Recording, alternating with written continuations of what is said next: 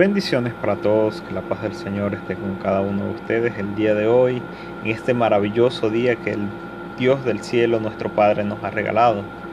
Hoy quiero compartir con ustedes el tema de la humildad. Este tema es un tema importante porque diariamente nos enfrentamos a situaciones que tenemos que aplicar la humildad. Y la humildad es la virtud contraria a la soberbia, que posee el ser humano en reconocer sus habilidades, cualidades y capacidades y aprovecharlas para el bien de los demás sin decirlo.